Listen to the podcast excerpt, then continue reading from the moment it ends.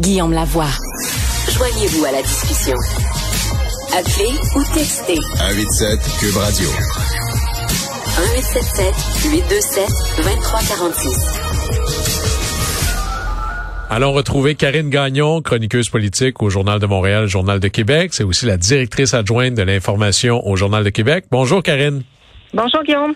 Alors, il se passe pas mal de choses euh, dans la vieille capitale, ça brasse. Alors la grande question, c'est que là, il semble quand on suit euh, l'actualité partout dans la province, ne serait-ce qu'à cause du troisième lien ou encore euh, euh, de d'autres enjeux, que ce soit toujours des ponts ou des, des presque ponts, on a l'impression que la région de Québec est incroyablement sur la carte dans cette campagne-là.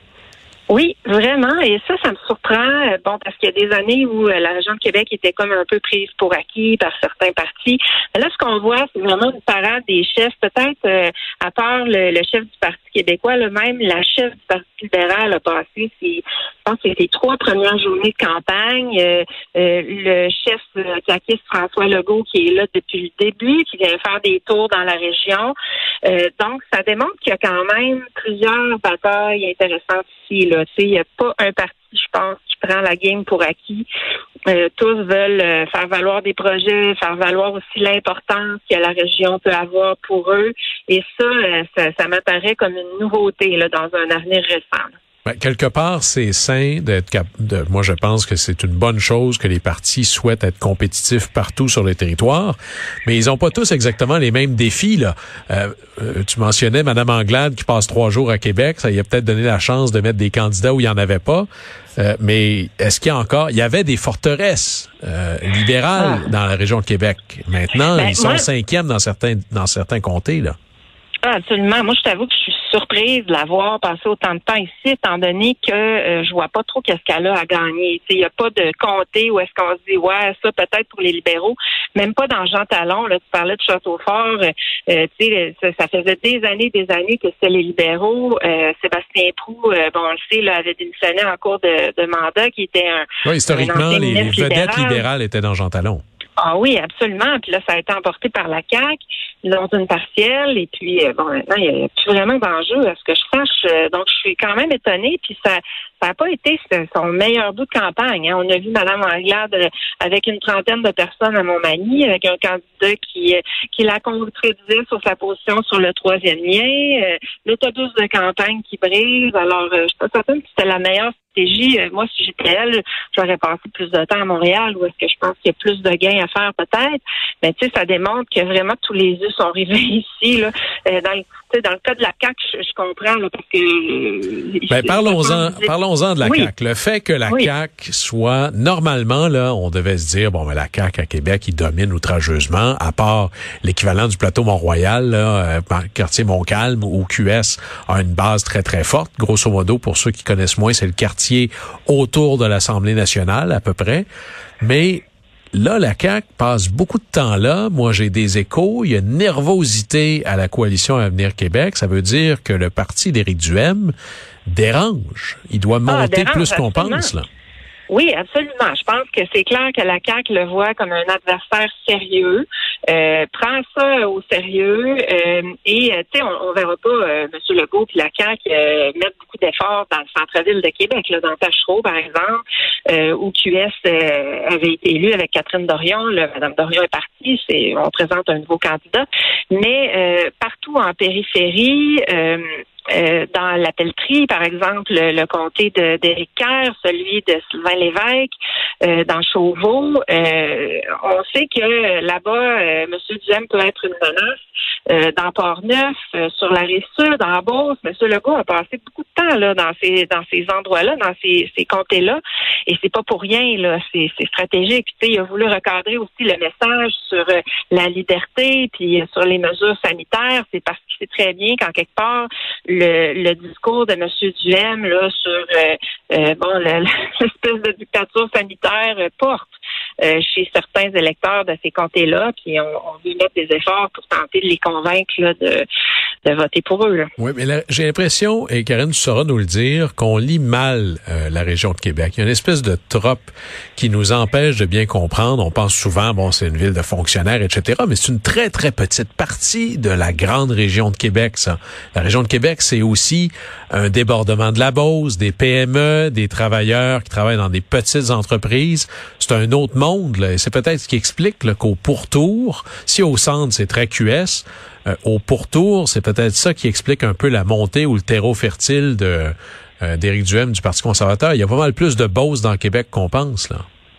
Ah, absolument. Puis, tu sais, il y, a une différence majeure entre Québec et la région, la grande région de Québec, là, c'est qui couvre toute la périphérie, la rive sud. Ça, on le voit aussi euh, sur la scène municipale. Euh, l'appui euh, au tramway, au projet de transport en commun versus au troisième lien. Euh, on le voit, euh, bon, à, à différents égards, c'est, les, les, les façons de penser sont, sont très variables. C'est peut-être ce qui rend Québec un peu difficile à expliquer euh, donc, euh, donc, M. Duhem, euh, visiblement, le table là-dessus, puis sur le fait qu'il y a eu beaucoup de mécontentement qui s'est manifesté là, pendant la pandémie, ben, en Beauce, puis dans les périphéries, sur la rive sud, hein, il y avait il y avait beaucoup d'éclosions, par exemple, dans Chaudière-Appalaches, en Beauce. donc, il y avait il y avait visiblement des, des gens qui étaient réfractaires aux mesures, puis qui, qui trouvent que le discours de M. Duhem du Parti conservateur du Québec se tient. Karine, là, pour les gens qui sont pas de la région de Québec, peux-tu, puis là c'est une question à plusieurs milliards, nous faire le tour de le fameux ou le maudit, c'est selon, troisième lien. Un pont, un tunnel, un bitube, le pont à l'est, le pont au centre-ville. On a l'impression qu'on y perd un peu notre latin, les gens comprennent moins. C'est d'ici ma lecture, c'est que c'est pas juste un enjeu d'un projet quelconque, c'est presque rendu identitaire parce que vous pouvez trouver des je sais pas si c'était dans le journal de Québec à l'époque, mais il y avait dans les années 70, je vous annonce le troisième lien très bientôt, ça s'en vient là. Ben, écoute, c'est, c'est la CAQ en a fait un projet dogmatique, carrément, puis on le voit, les candidats qui se présentent pour eux, comme Martine Béron, Bernard Drinville, faut que très rapidement, là, presque en même temps qu'ils lancent leur candidature, qu'ils fassent leur profession de foi envers un troisième lien. C'est le projet fort qu'ils ont pour la région. Le seul problème, c'est qu'ils sont pas capables de justifier. Euh, et puis ça, ben, ça passe pas dans l'ensemble du Québec parce qu'on parle quand même de fonds publics entre 6 et 10 milliards, donc c'est quand même majeur. Et on n'arrive pas à le besoin. On n'a pas non plus d'études sérieuses, d'études scientifiques, à part des, des, des, des déclarations de politiciens. on n'a pas d'études scientifiques euh, qui démontrent le bien fondé du projet, puis que ça pourrait régler quoi que ce soit au niveau de la congestion. Nous, ça fait je sais pas combien de papiers qu'on fait avec des experts qui nous disent que ça réglera pas les problèmes de congestion. Alors, ça sert à quoi sinon? Euh, on nous parle aussi beaucoup des, des vieux ponts, des ponts vieillissants, euh, en parlant du pont Québec, du pont La Porte, qui sont les alternatives actuelles, puis qui sont congestionnés aux heures de pointe. Mais c'est que si ces ponts-là sont vieillissants, puis qu'on a besoin de les entretenir euh, et ou de les remplacer, ben je pense que c'est plus à ça qu'il faut réfléchir, parce que la grande, grande majorité des déplacements dans la région de Québec euh, se font à l'approche de ces ponts-là entre la rive sud et la rive nord. Donc, euh, euh, je te dirais qu'en fait, moi, j'en perds mon latin là, depuis que, que la CAQ saisit ce projet-là à bras-le-corps. Euh, moi, je trouve qu'il n'y a personne qui a été capable d'expliquer pourquoi ce serait une bonne idée, pourquoi ce serait pertinent d'investir autant de milliards dans ce projet-là. Puis, ce qu'ils font aussi, c'est qu'ils en font, tu tu parlais d'un projet identitaire, ils essaient d'en faire une espèce de un projet au cœur d'une guerre Québec-Montréal, euh, d'où l'idée, là, euh, puis moi, j'embarque vraiment pas là-dedans. Je trouve que Montréal a son rôle en tant que métropole, Québec a son rôle en tant que capitale. C'est parfait comme ça. Ça se compare pas vraiment en termes non plus de, de d'ampleur euh, au niveau des deux villes. Et puis euh, là, on essaie même de parler de Québec comme métropole. Ça, c'est peut-être l'argument pour ramener les Nordiques. L'espèce de rivalité Québec-Montréal, on pourrait la confiner dans le hockey. Puis ça a pour effet de venir, euh, je dirais, rendre plus respirable l'air politique pour éviter des batailles comme ça. Mais une dernière question, Karine. Il y a un nouveau joueur à Québec. Et je parle du maire Bruno Marchand, qui est un moderne, euh, qui amène une nouvelle manière et il me semble très habile.